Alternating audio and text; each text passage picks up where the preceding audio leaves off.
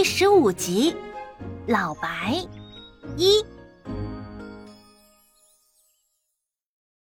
残舍高高的黑灰色围墙上，趴着一只黑色的蚕宝宝，这正是小虫。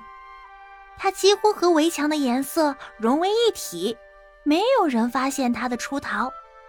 但这会儿，它可一点儿也得意不起来。为什么？只有我被扔在那种地方呢。他瞧着下面那片密密麻麻的蚕宝宝，心里很不是滋味儿。凭什么他们一出生就在这里，只有我出生在簸箕里呢？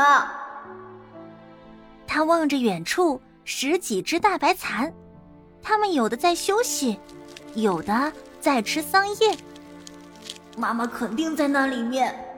他为什么都不来看看我呢？有什么事比我回家还重要呢？妈妈是不是不希望我回来？是不是她原本就不想要我，所以才把我丢进簸箕里的？想到这，他的眼圈又噙满了泪水。这些问题像沉重的石头，压得他喘不过气。小虫围着围墙的边缘继续往前爬。他一点儿也不想回家，他觉得他不属于这个家，而这个家也不欢迎他。拐了一个直角弯，他来到靠近窗户的那一面，迎面的风一下吹干他的泪水，他惊奇的发现，窗外竟是另外一个世界。这个世界有多么大？它的边缘。是红色的墙壁，一团十分刺眼的东西挂在高墙之上，照亮了整个世界。高墙里铺满了绿色，地是绿色的，树是绿色的，栏杆是绿色的，连那些人类身上套的灰絮都是绿色的。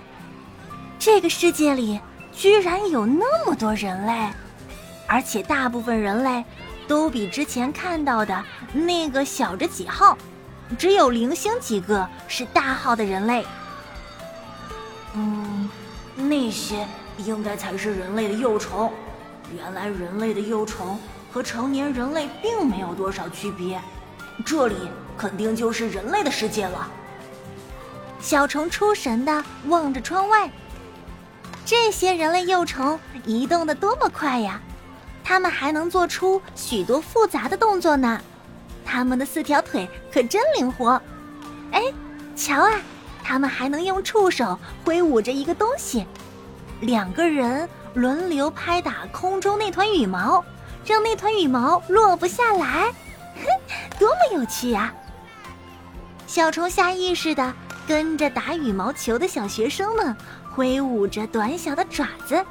想象自己也在和他们一起玩耍，他是那样羡慕他们。此时他真遗憾自己不是一只人类的幼虫，而是一只蚕宝宝。实际上，窗外远不止人类的世界，在离窗户不远处的树冠中，一只黑色的乌鸦正隐藏在树荫里，它通体黑色的羽毛闪着一层油光。一张坚硬的大嘴，又长又尖。自打小虫爬到围墙上，乌鸦那两只黑色的眼睛就开始目不转睛地盯上它了。小虫完全没有注意到那个危险分子。窗外那些正在上体育课的孩子们让他看得入迷。不知不觉的，他爬上了纱窗。危险！听身后一声大喝，毫无防备的小虫看到一条黑色的闪电直冲向它，刹那间，它飞速向侧面翻滚自己的身体，却突然被什么东西绕住了身子，一个巨大的力气把它猛拽了去。这感觉似曾相识。